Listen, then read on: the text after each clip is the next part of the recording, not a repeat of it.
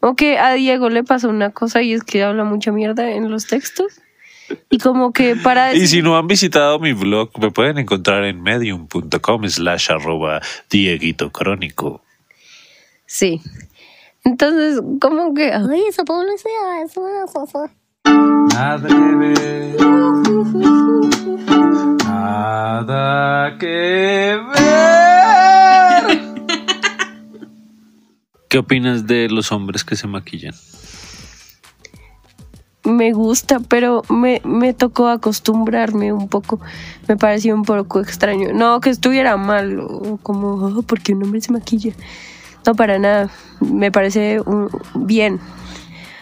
Solo que era extraño para mí porque nunca lo había visto así muy, muy profundo, pero mm, digamos, los hombres de Medio Oriente que se maquillan como un poquito, como que se ponen delineador negro.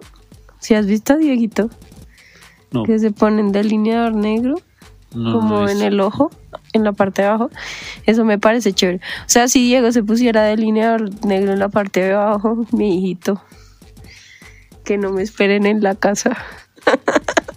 Así que ya sabe, Dieguito. Estaba pensando en, El rechazo, el rechazo inminente.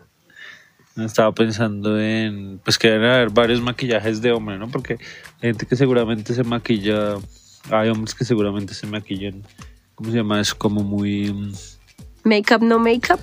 sí, exacto, como muy ligerito, como porque, ajá, Por emparejar el tono de la piel y como sí. destacar como las pestañas y las cejas y ya. Pero hay otros que sí se maquillan muy fuerte, como sombras de colores y labial y, Es cierto, y brillantinas. sí es cierto.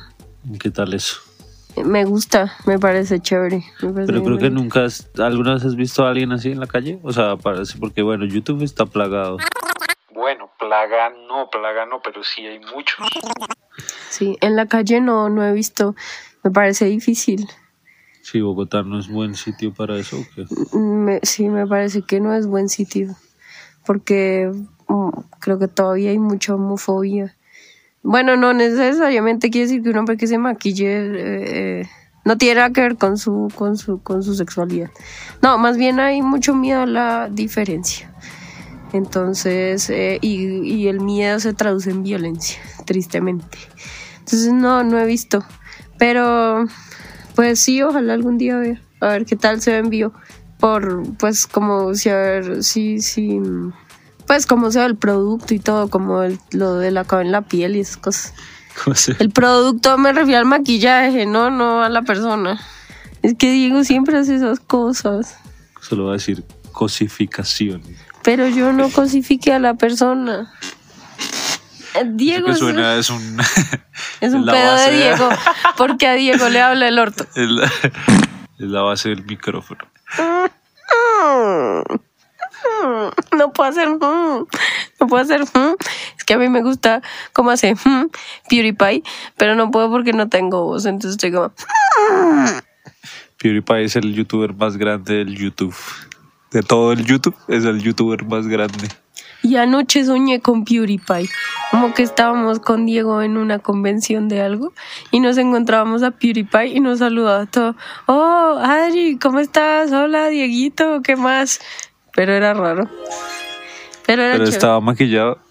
No, no estaba maquillado. Pero era PewDiePie. Conocí a PewDiePie. Ah, ¿Quién más puede decir eso? Harta gente.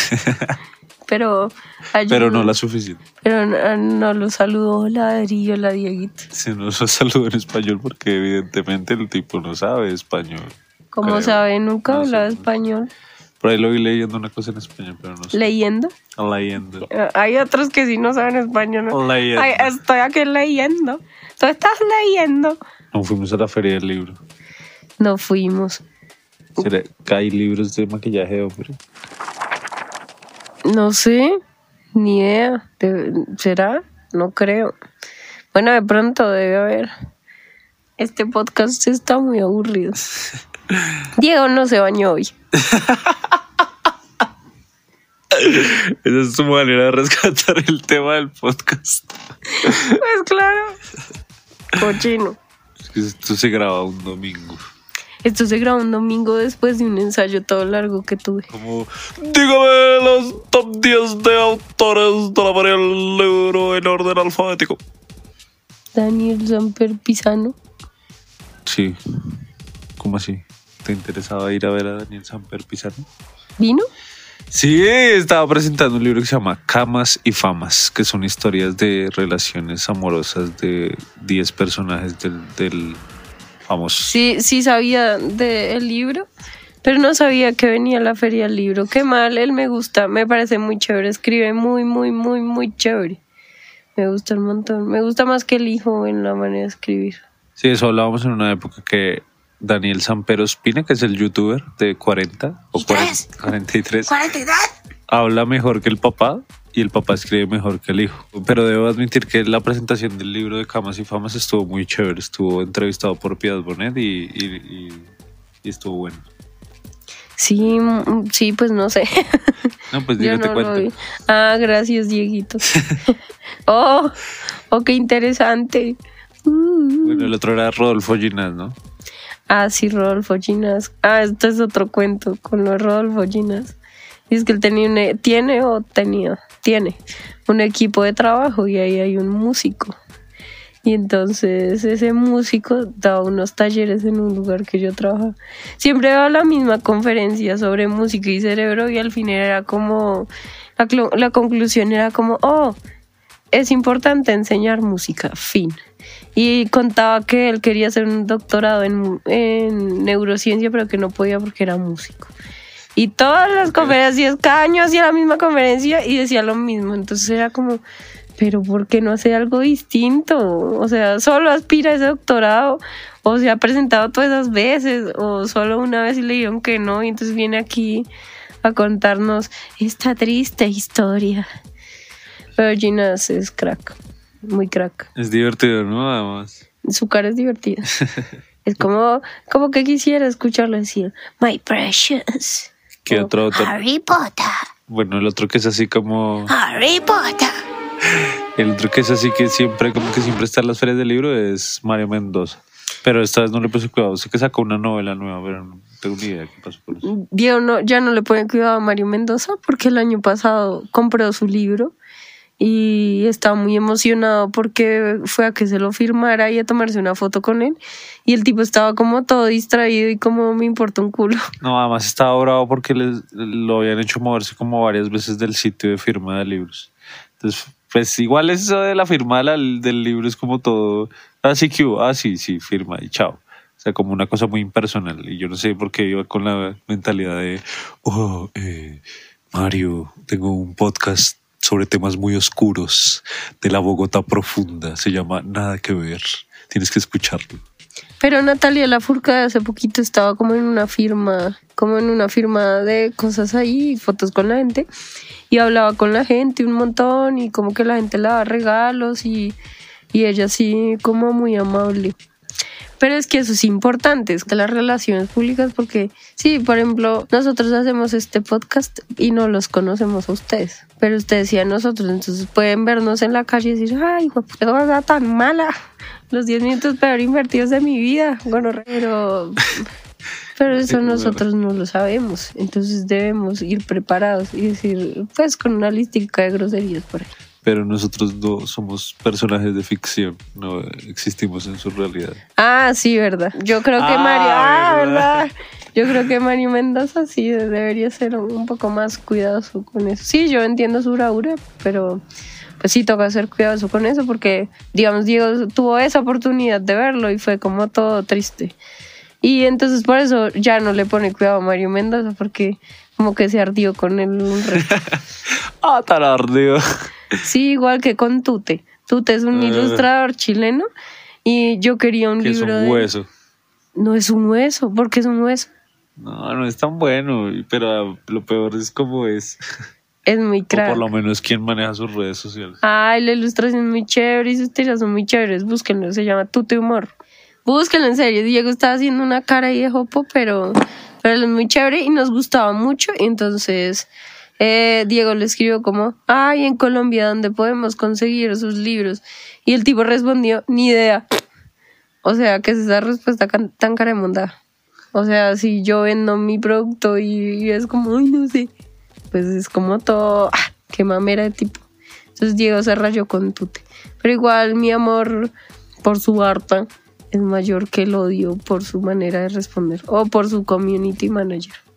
Por ejemplo, estaba, estaba pensando que es más chévere eh, Mont y Liniers. O sea, yo recuerdo que yo era muy fan de dosis diarias de Mont y tuvimos la oportunidad de ir a verlo en la conversación, ¿qué? Conversación ilustrada, ¿es que se llama? Es como un stand-up que tienen ahí. Bueno. Se llama Los Ilustres y es un stand-up ilustrado. Un sit-down comedy que tienen Liniers y, y Mont. Muy chévere. A propósito de ilustradores y de gente que habla chévere. Ah, ellos hablan muy chévere. Además, de verdad son muy ilustrados. Como que leen mucho y son muy observadores. Entonces, em, el humor de ellos es bien interesante. Pues es simple e interesante. Ay, Dios ya está riendo. Como que estoy diciendo, es bello y hermoso. no dije nada. Pero hace esa cara, es que si vieran la cara sabrían. ¿Qué otro autor estaba? Ah, también estaba pendiente de el lanzamiento del diccionario de colombianismos, que lo saca el Instituto Caro y Cuervo, que es como un instituto que se encarga de la lengua española en Colombia y presentan esa investigación. Entonces lo que me pareció, pues o sea, ya estaba como pendiente del diccionario, pero lo que me pareció chévere es que escogieron a Santiago Rivas, que es un artista plástico de la Nacional que se dedicó a ser presentador de televisión, pero de programas no convencionales, y los invito a que vean Los Puros Criollos, que ganó premios aquí nacionales, muy, la India Catalina. Y el man es muy pilo, sabe como mucho, y, y es muy, sí es como muy hábil para sacarle chiste a las vainas y pasarse. Y hay un programa sobre el jabón rey. Es muy crack. Para los que no conocen el jabón rey, es un jabón que parece como un cubo, es casi un cubo azul, azul rey. eh, ah, sí, pero en el diccionario de colombianismo no sale monda. ¿Qué es la monda? No, ahora no sé si, por ejemplo, tendré que censurar monda. Exactamente. Esto fue. Nada que ver. Gracias. Así, así termina, digo, los podcasts. Gracias. Pero si ve, me toca a mí siempre hacer el audio de salida y además me lo critican. Sí, es cierto. Gracias. Entonces, ¿qué digo?